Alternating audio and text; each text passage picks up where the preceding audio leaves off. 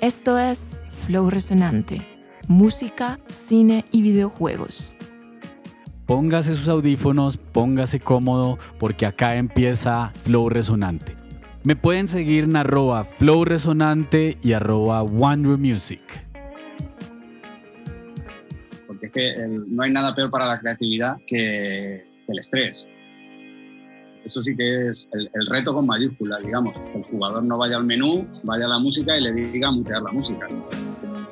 Pero me acuerdo que en aquel juego tuve que hacer desde blues, eh, rock, he hecho música orquestal, también me pedían en un nivel de electrónica con orquestal. Bueno, muy bienvenidos a un nuevo episodio del Flow Resonante. Se habla Andrés Valencia. Aquí pues eh, en media horita vamos a contar un poco de la trayectoria de compositor, orquestador, director de orquesta e intérprete especializado en composición de música para cine, televisión y videojuegos. Se formó en el, en el prestigioso Paul's College de Dublín y tiene un máster en Film Scoring y Visual Media. Ha estudiado composición, orquestación y dirección de orquesta ha trabajado con profesionales de Hollywood como Christopher Young, Conrad Pope, que es orquestador de John Williams, de Splat, que es otro compositor muy reconocido, eh, Andy Hill de Disney, bueno, entre otros. Es doctor y licenciado en comunicación audiovisual de la Complutense de Madrid, además es técnico superior de sonido. Entonces vamos a dar paso a Juanjo Molina. Muy buenas tardes en Madrid. Juanjo, de, de, todo lo que tú has hecho, música para cine, televisión, teatro, videojuegos, hoy en día, ¿con cuál fluyes más? ¿Con cuál sientes que disfrutas más el proceso creativo? A ver, a mí, por gustarme, lo que más me gusta es el cine. A ver, digo cine, pero si digo cine también meto la televisión, porque hoy en día ya la televisión es prácticamente cine. Lo menos a día de hoy es como está la, la historia. De hecho, ahora mismo el cine no hay tanto estreno y de hecho las nuevas producciones que se hacen para televisión, eh, sobre todo a nivel de series, que, pues, que, prácticamente ya las producciones de hoy en día, un capítulo de una serie es una película. Es, es así y, y, me parece mucho más interesante incluso el enfoque que se le da a la música en una serie de televisión porque como, como compositor te permite recrearte y, te permite escarbar y, sacar más opciones dentro de, de, la música a nivel narrativo, porque los arcos narrativos son mucho más largos, son mucho más grandes. Me parece muy interesante. Y sobre todo que hoy en día las, las series premium que están saliendo, ¿no? Pues en, en HBO, en Netflix, Disney y demás, pues justamente lo que dices, te permiten como un desarrollo más detallado, más minucioso por ejemplo, de los personajes, de las situaciones, ¿no? Creo que sí puede eh, enriquecerte la, la, narrativa, ¿cierto? Con respecto, con, con, respecto al trabajo que está haciendo el compositor.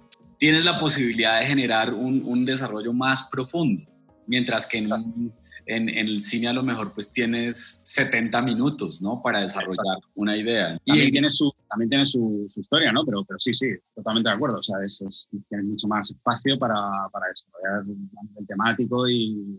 Y dentro de los videojuegos, ¿cuál crees tú que es el mayor reto de un, de un compositor? Para ti, ¿cuáles son las diferencias? Si quieres, hablemos de series de televisión y de videojuegos. ¿Qué significa bueno, eh, componer para la imagen de manera lineal y qué supone componer para un videojuego de manera no lineal. Exacto, bueno, tú, lo acabas de, acabas de dar la clave. Eh, para empezar, son dos cosas totalmente distintas a nivel narrativo. Uno es lineal, el otro no lineal. Y el, el hecho de que sea no lineal eh, te implica que tienes que conocer sí o sí las, eh, las consecuencias ¿no? que tiene ese medio no, no lineal, que que sobre todo que no estás sujeto a un, un, guion que dura X minutos, y esto es mucho más abierto, que además no sabes lo que va a pasar con el usuario. Me preguntabas que cuál era el reto de un compositor. Mm, yo creo que está claro, ¿no? Que el, jugador no vaya al menú, vaya a la música y le diga mutear la música. Ese, es el reto Terrible. número uno. Exacto. Claro, eh, tú imagínate ese, ese jugador que, que, está atascado en un nivel y que está dándole vueltas y vueltas y vueltas y que no es capaz de salir de ahí y está con la misma música todo el rato, pim pam, pim pam, pim pam. Y dice, mira, ya, hasta que hemos llegado, me voy al menú, lo muteo y sacamos. Eh, eso es un reto, eh. eso sí que es el, reto con mayúsculas, digamos. Pero a nivel, a nivel de lo que es construir la banda sonora para un videojuego, evidentemente, ya digo, es conocer la, la técnica de, de, de, composición para videojuegos, conocer las posibilidades que te da en función del tipo de juego que estás haciendo. Creo que eso es, eso es fundamental. Eh, creo que hay, hay, escuchado muchos compositores, los que vienen del, mundo lineal, ¿no? del cine, de la televisión, que se meten en los videojuegos y se, que al mismo tiempo se la pegan porque, porque es muy distinto la forma de, construcción de, la banda sonora, siendo bastante similar en, el fondo, ¿no? Pero sobre todo el, el, hecho de, que, de conocer la forma en la que la música luego se implementa dentro del juego, porque en el momento en el que tú eres capaz de entender eso, incluso si, si cuando, igual que cuando uno empieza, que, te toca hacer prácticamente de todo, si has llegado a implementar tu propia música dentro del juego, luego te buscas otras, otras formas que, de otra manera no te plantearías jamás. Y estoy hablando, ya digo, a nivel creativo. No solo a nivel técnico, sino creativo. Eh, puramente creativo. Es, eh, creo que, que, la música de videojuegos, eh, de hecho, es la industria con mayúsculas, es la, la industria del, entretenimiento que ahora mismo está barriendo eh, al resto, a las más tradicionales, incluido el cine, la música, o sea, es, está a nivel mundial. Entonces, eh, a nivel evidentemente laboral, está muy bien porque se te da, te da muchas salidas. Y cuéntanos un poco de los videojuegos en los que tú has trabajado. Sí, como te he dicho antes, bueno, pues cada, cada estilo, cada género tiene, tiene su historia me acuerdo hace, hace unos años hice un, juego de, estos típicos de carreras de coches y tal que, me acuerdo que me llamó mucho la atención. Primero, me dieron la opción de grabar con una orquesta, cosa que para ese nivel de juegos era, vamos, yo me, me sorprendí bastante. Además, dentro del propio género de carreras, pues da igual que sean de carreras, luego dentro de las carreras pasan cosas, hay juegos donde pasan unas cosas, hay juegos donde pasan otras, y eso también te da lugar a que la música se pueda comportar, porque además esto, es un verbo que en, lo, en el mundo de los videojuegos es clave, es el verbo comportar, cómo se comporta todos los elementos que tú estás añadiendo al, este caso de la banda sonora. Me gustó mucho ese juego porque, mm, eh, bueno, porque me acuerdo que incluso me vi, me vi metido en un garaje grabando el motor de un Mercedes del año, ni se sabe, para, para hacer los ruidos de motor de los coches y tal. La verdad es que me, me, gustó bastante la experiencia y luego sobre todo porque es lo bueno que tiene ser el compositor para audiovisuales en general, no solo ya de videojuegos, es que hoy tienes un, proyecto donde te piden un género eh, musical y luego al siguiente te piden otro que no tiene absolutamente nada que ver. Te pone a estudiar muchísimo, desde un lenguaje, ¿no? Puede ser una, algo que sucede en Japón y entonces tienes que ir a esos instrumentos, melodías, texturas, pero de repente estás en Detroit hablando de vehículos y de otra época, entonces te, te pone a investigar Sí, sí, la, la, verdad es que eso es de las cosas más, más bonitas del, de la el, no estar pegado a un estilo, el que te, pegan a un estilo, aunque luego a ti te puede gustar uno más que otro, evidentemente, pero me acuerdo que en aquel juego tuve que hacer desde blues, eh, rock, eh, he hecho música orquestal, también me pedían en un nivel eh, electrónica con orquestal, fue un, una amalgama de estilos y de, la verdad me lo pasé, me lo pasé bomba y sobre todo teniendo la opción de, de grabar con orquesta, que, a mí eso me encanta, encantado de hacer eso. digamos que dentro de la creación musical, dentro de la composición, uno de los procesos que más disfrutas es eh, orquestar, ¿cierto? Trabajar, eh, diseñar una banda sonora que suponga luego una orquestación. Sí, me, vamos, eh, me gusta muchísimo. Me gusta mucho, sobre todo, el lenguaje orquestal a nivel siglo XX. me parece de lo más, de lo más interesante sin despreciar, por supuesto, a cosas anteriores, pero me parece muy, muy interesante la cantidad de, de, cosas que se pueden conseguir con una orquesta. Pero eso no significa que, mi background viene también del mundo del pop. Dice, no, me encanta la música orquestal, pero de repente estoy utilizando pianos eléctricos. Me llama mucho el, el tema Esa animación creo que está, atrae mucho la atención, no, pues, no, no solamente de los desarrolladores, sino de los, de los jugadores en sí de combinar la orquestación como ese sonido épico, ¿no? que los, los, juegos han puesto pues como muy de moda, pero luego como esa sonoridad de, como grandilocuente, orquestal, es combinada con sonidos electrónicos. Exacto, el, el, mundo ecléctico, una tendencia ya desde hace unos años. Exacto, el, mundo ecléctico de, de, esa hibridación de géneros, de, de, sonidos, de instrumentos y tal, es una cosa que también me, apasiona totalmente, porque ya digo, son muchísimas las, las posibilidades que tiene a nivel, a nivel musical y bueno, por eso me gustan mucho los compositores que hacen ese tipo de cosas. Por ejemplo, compositores que te inspiren. Mis tres grandes compositores que, que para mí son, son claves son eh, Bernard Herrmann, además un compositor que me gustaba mucho también eh, utilizaba mucho la orquesta, pero también la mezclaba con, con, con, otros instrumentos de la época, en este caso, Jerry Goldsmith también. Bernard Herrmann, a propósito, pues para quien no lo conoce, es muy conocido por la música de Psycho, ¿no? que generó unos patrones, ¿no? unos leitmotivs que yo creo que marcaron los códigos de la narrativa audiovisual, la famosa digamos, la ducha. Eso es, digamos que él abrió, él, abrió una, puerta, una puerta nueva de cómo se componía, mira, señores, así se puede también componer para cine. Entonces ahí se metió todo el mundo. Muy reconocido por, por Psycho, por Vértigo de Hitchcock. Sí, con Hitchcock era su, era su compositor, de, era uno de estos matrimonios directos. Un tándem, sí. Bueno, ¿y qué otros compositores? Jerry Goldsmith también me parece eh, básico para cualquiera que quiera hacer, que quiera estudiar y que quiera saber cómo, cómo funciona esto de la música para, para la imagen. Eh, Jerry Goldsmith me parece también otro que, que cogió el lenguaje de Herman y, lo llevó, eh, a, le dio otro punto más. A propósito de Jerry Goldsmith, es un compositor que murió en el 2004 y a lo largo de su carrera, eh, más de cuatro décadas escribiendo música para películas, muy entre algunas de ellas Bajos Instintos, Alien, El Octavo Pasajero y Star Trek, entre muchísimas otras. Y luego John Williams, que John Williams es verdad que, que mezcla menos la orquesta con otras cosas, pero también lo hace pero John Williams es del neosinfonismo de los 70, 80, me parece que, incluso ahora que hace menos, evidentemente por una cuestión de edad, hace menos bandas sonoras, me parece que sigue siendo el referente hoy en día. Yo además tuve la suerte de verlo hace justo un año en, Viena, en el famoso concierto que dio allí con la Filarmónica de Viena y bueno, es impresionante la forma que tiene no solo... Es que además es que él controla todos los aspectos musicales, o sea, es el es súper músico, ¿no? Es un súper pianista, además toca muchos instrumentos, pero... Trombonista creo que es este, que sí, también es. clarinetista. Eh, eh, con lo cual controla, tiene un entendimiento de la parte de los vientos brutal y, es mucho de lo que hacen en, en, la Guerra de las Galaxias, en Star Wars.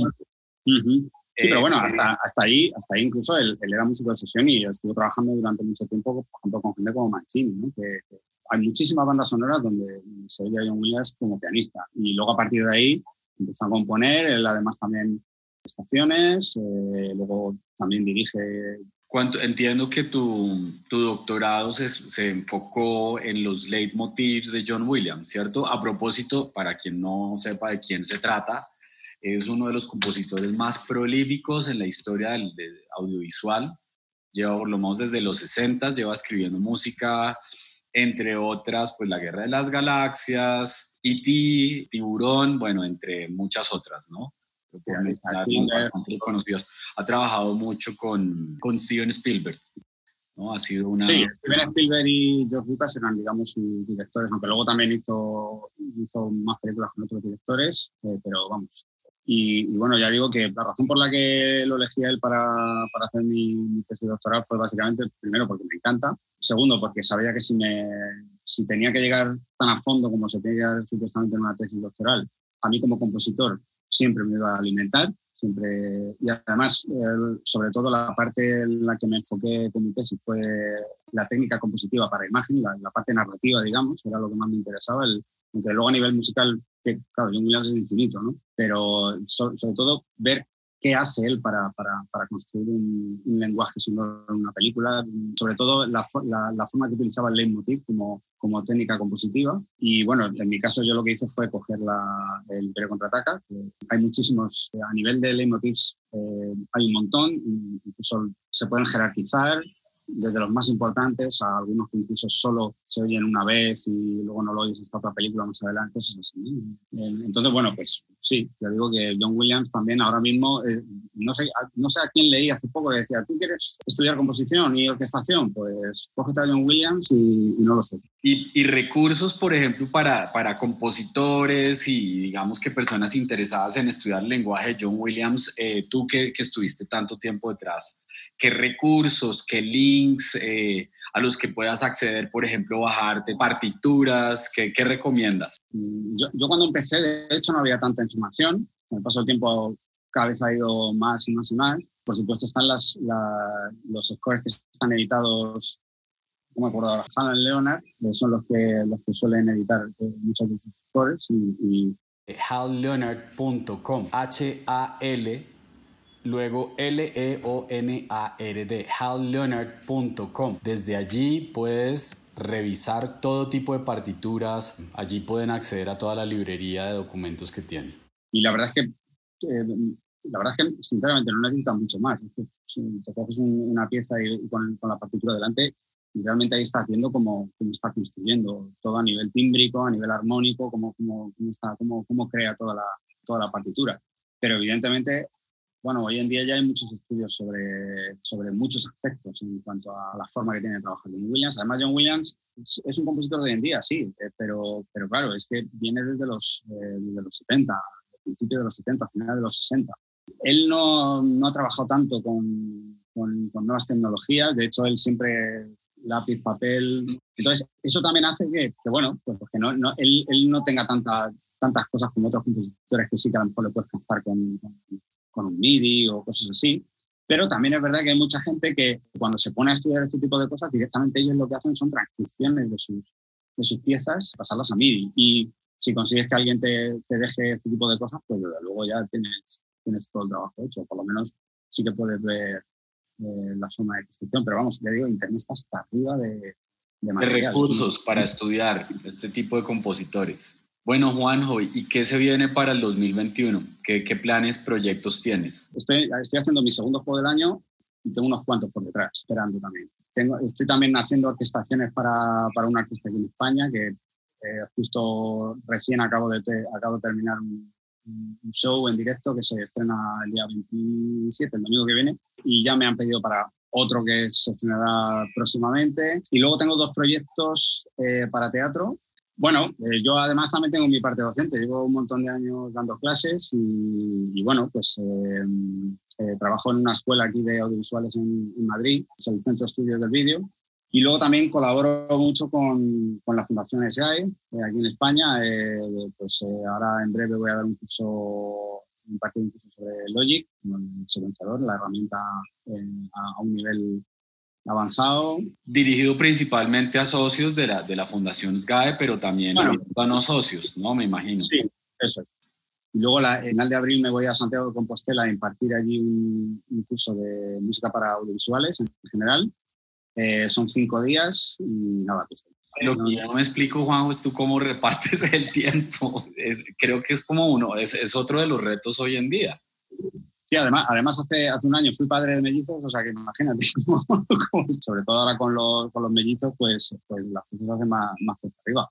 Pero bueno, es una cuestión de, de organizarse. Además, bueno, tengo la suerte de que, de que mi mujer también me, me echa un cable porque ella también es artista y aquí la cuestión es organizarse y también tenemos a la familia que echa un cable, o sea que bueno, pues, como te he dicho antes, la suerte es eso, que, que yo desde hace unos meses no, no, paro y cosa sigue teniendo buena pinta, o sea que, que la cosa sigue así. Y en tus ratos libres, que haces, haces entrevistas para podcast? Sí. Bueno, eh, luego el, el, ser humano tiene también sus, sus puntos de escape, ¿no? Eh, Importantísimo. Te pregunto, ¿qué tan relevante es el silencio en tu vida? Pues quieras que no, lo, lo, valoro bastante. Yo hasta, hasta que tuve los mellizos y hasta que llegó la pandemia, yo tenía la sana, creo, eh, costumbre de escaparme siempre unos días, sobre todo a Londres, que es una, es una ciudad que a mí me encanta y que, eh, necesito inspirarme, muchas veces por la noche no duermo, pero, pero necesito ese espacio ¿no? para, para mí, para que, la mente se relaje un poco, porque, porque es que no hay nada peor para la creatividad que, que el estrés.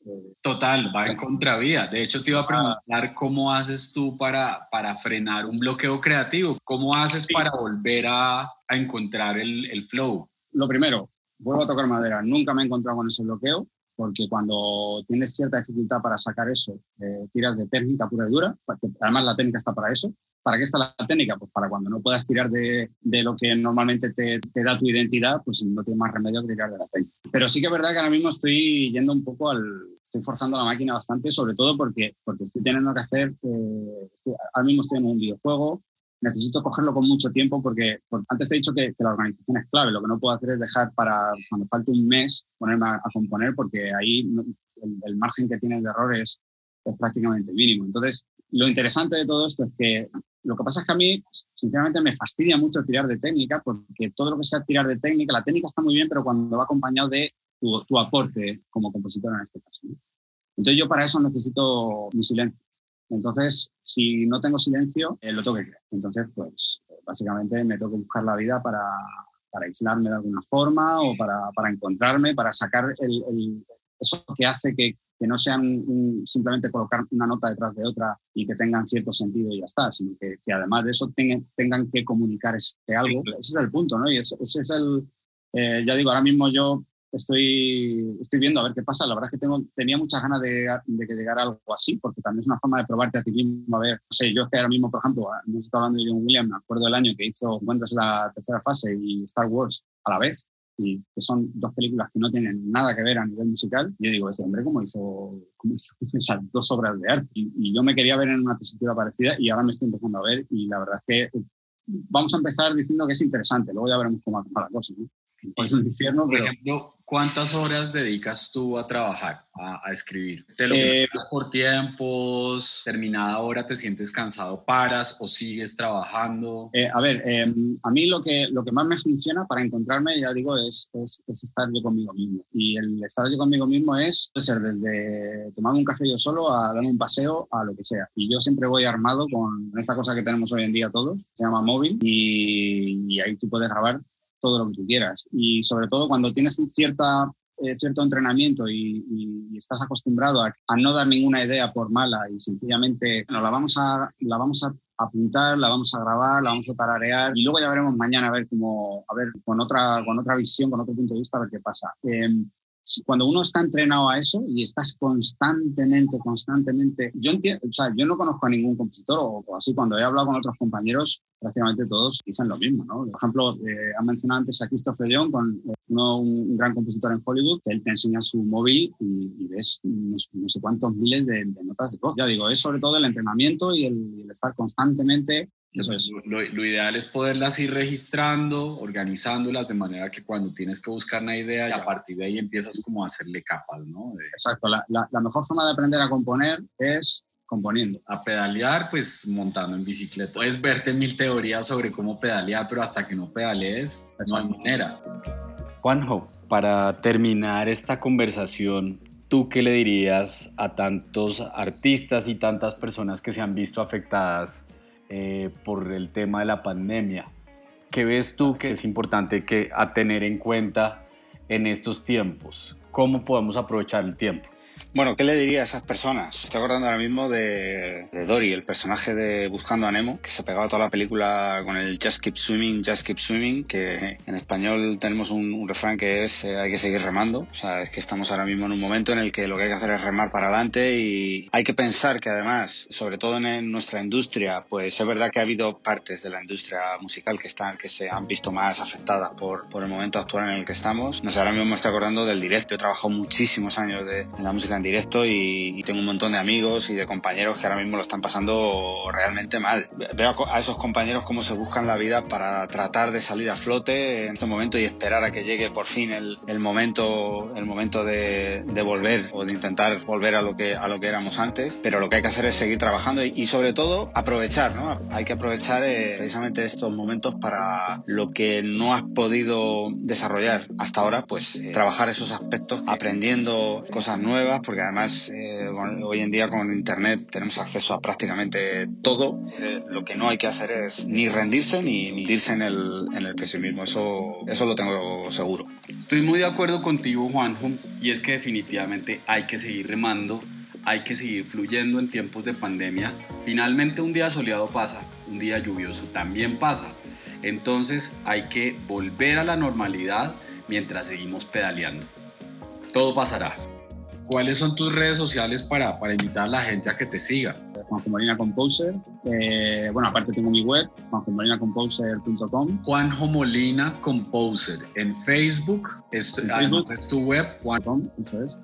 Y luego en LinkedIn también tengo mi perfil, Juanjo Molina. Es, la otra, es la otra parte del trabajo, que tienes que tener las redes sociales activas. Lo que vas haciendo, lo que te dejan contar, lo que tienes tiempo de publicar. Bueno, una tarde de domingo conversando desde Madrid a Bogotá con Juanjo Molina, una persona supremamente estudiosa, supremamente consagrada y apasionada por su trabajo. Eh, evidentemente que despierta mucho interés en todo lo que ha hecho en toda su, trayectoria en Madrid, en Dublín, en Inglaterra.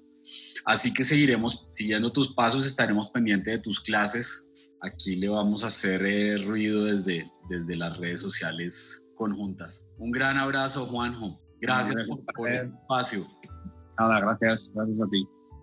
Por cierto, amigos, si les gustó este contenido, los invito a que lo comenten, lo compartan, lo repliquen en sus redes sociales, porque es así como crecen este tipo de contenidos, los podcasts, quienes estamos dedicando un tiempo a investigar, a aprender de la experiencia de otras personas, como la de Juanjo Molina o como la de Andrés Recio en el episodio anterior es muy importante que podamos seguir creciendo, que podamos llegar a muchos otros países, a mucha más gente.